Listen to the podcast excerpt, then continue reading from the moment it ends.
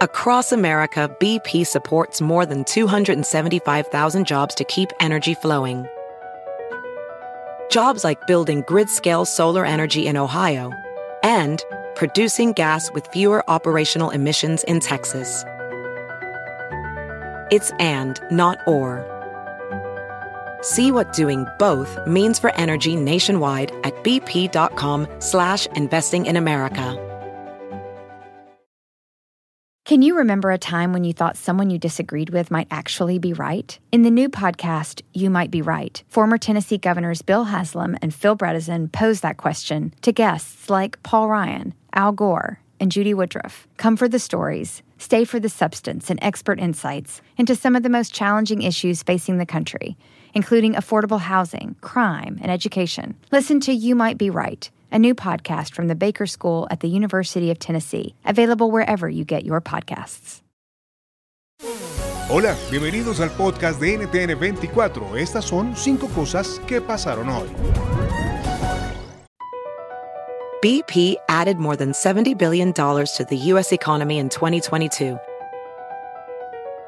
Investments like acquiring America's largest biogas producer, Archaea Energy, and starting up new infrastructure in the Gulf of Mexico. It's and, not or. See what doing both means for energy nationwide at bp.com slash investing in America. You might be right. It's simple, but something you almost never hear in politics today, with each side more concerned about scoring political points than solving problems. I'm Bill Haslam, a Republican. And I'm Phil Bredesen, a Democrat. We're former Tennessee governors, and we invite you to listen to our podcast, You Might Be Right. Join us and guests like Al Gore, Paul Ryan, Judy Woodruff, as we take on important issues facing our country. Listen and subscribe to You Might Be Right, a new podcast from the Baker School at the University of Tennessee. When it comes to buying your first home, everyone has questions. Can we even afford to buy a house right now? Well, I need to negotiate. How do I even negotiate? Luckily, a REMAX agent has answers. Hey, Brian, those are really good questions. They are? Thanks. It's my first time buying. I work with first time buyers all the time. I got you.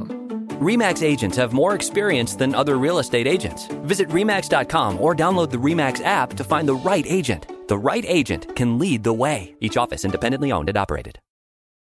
Look around. You can find cars like these on AutoTrader, like that car riding your tail. Or if you're tailgating right now, all those cars doubling as kitchens and living rooms are on Auto Trader too. Are you working out and listening to this ad at the same time? Well, multitasking pro, cars like the ones in the gym parking lot are for sale on Auto Trader. New cars, used cars, electric cars, maybe even flying cars. Okay, no flying cars, but as soon as they get invented, they'll be on Auto Trader. Just you wait. Auto Trader.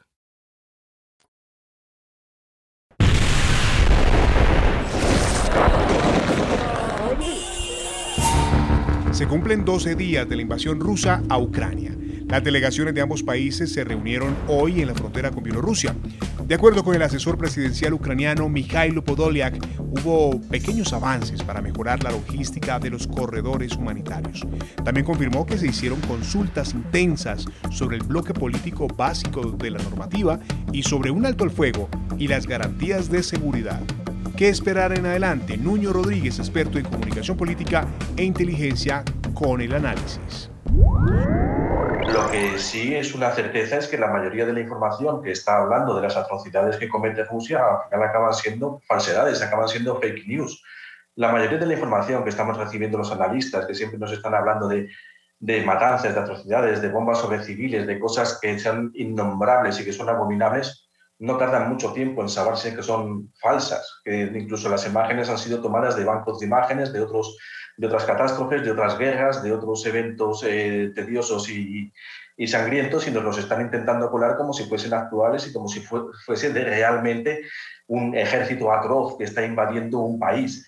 Eh, el ejército ruso está intentando evitar a toda costa lo que es un enfrentamiento cuerpo a cuerpo, un enfrentamiento de guerra urbana precisamente porque la propaganda que podría salir de ahí, las imágenes que podrían salir de ahí, minarían de, base todo lo que es la legitimidad de su acción dentro de, su ejército y dentro de su pueblo.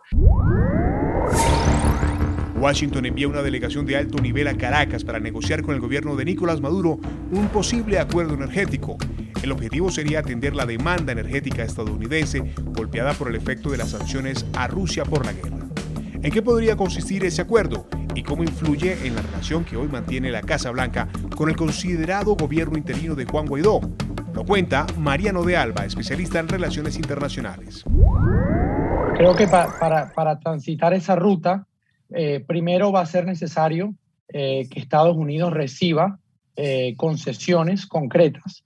Y como lo adelantaba la propia portavoz de la Casa Blanca hace pues algunas horas, em, fundamentalmente lo que está buscando Estados Unidos en el, en el plazo inmediato es la liberación de al menos algunos de los ciudadanos estadounidenses arbitrariamente detenidos en Venezuela. Investigación periodística revela cómo una minera rusa habría corrompido todos los poderes en Guatemala.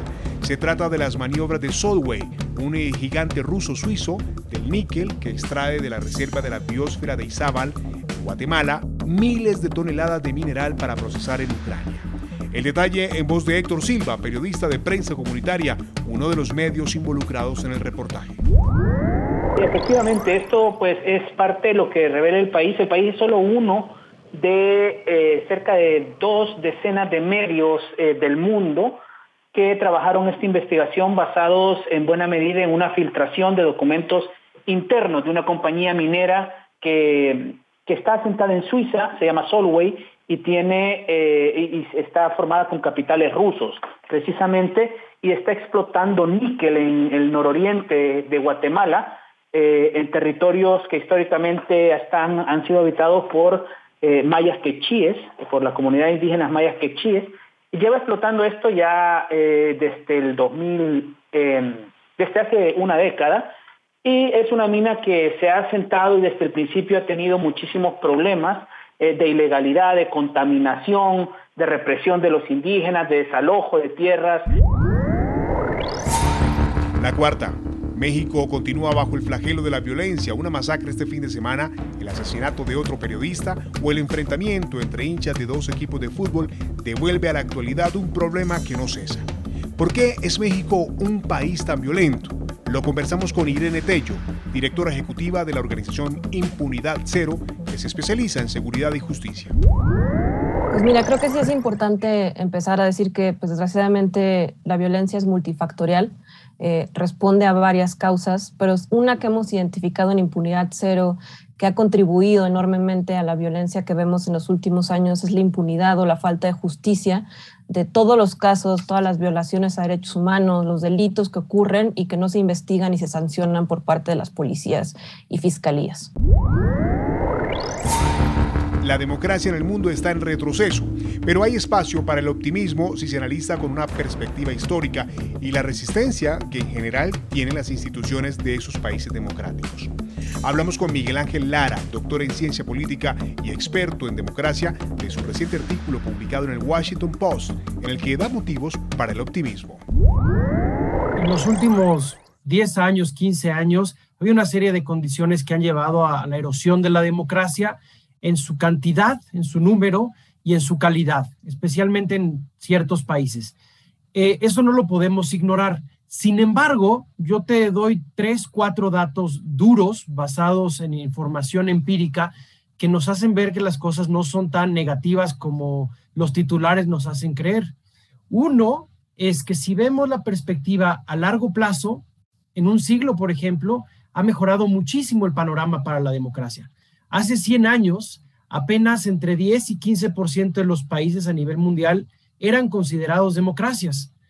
El día de hoy, dependiendo de quién lo esté midiendo, si lo mide IDEA, Freedom House, The Economist, entre 44 y 59% de los países son democráticos. Si te gustó este podcast, puedes buscar más de nuestro contenido en nuestra página web www.ntn24.com. En NTN24 tenemos una red de corresponsales en las Américas que nos permite tener acceso de primera mano a toda la información y hacer análisis sobre los eventos más importantes de la región. Qué gusto estar con ustedes. Yo soy Hugo Vecino en Twitter, arroba Hugo Vecino. En el podcast de NTN24 te informamos y te acompañamos.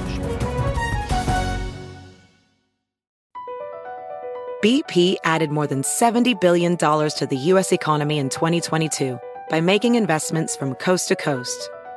Investments like building charging hubs for fleets of electric buses in California and starting up new infrastructure in the Gulf of Mexico. It's and, not or. See what doing both means for energy nationwide at bp.com slash investing in America. When it comes to buying your first home, everyone has questions. Can we even afford to buy a house right now? Well, I need to negotiate. How do I even negotiate? Luckily, a REMAX agent has answers. Hey, Brian, those are really good questions. They are? Thanks. It's my first time buying. I work with first time buyers all the time. I got you. REMAX agents have more experience than other real estate agents. Visit REMAX.com or download the REMAX app to find the right agent. The right agent can lead the way. Each office independently owned and operated.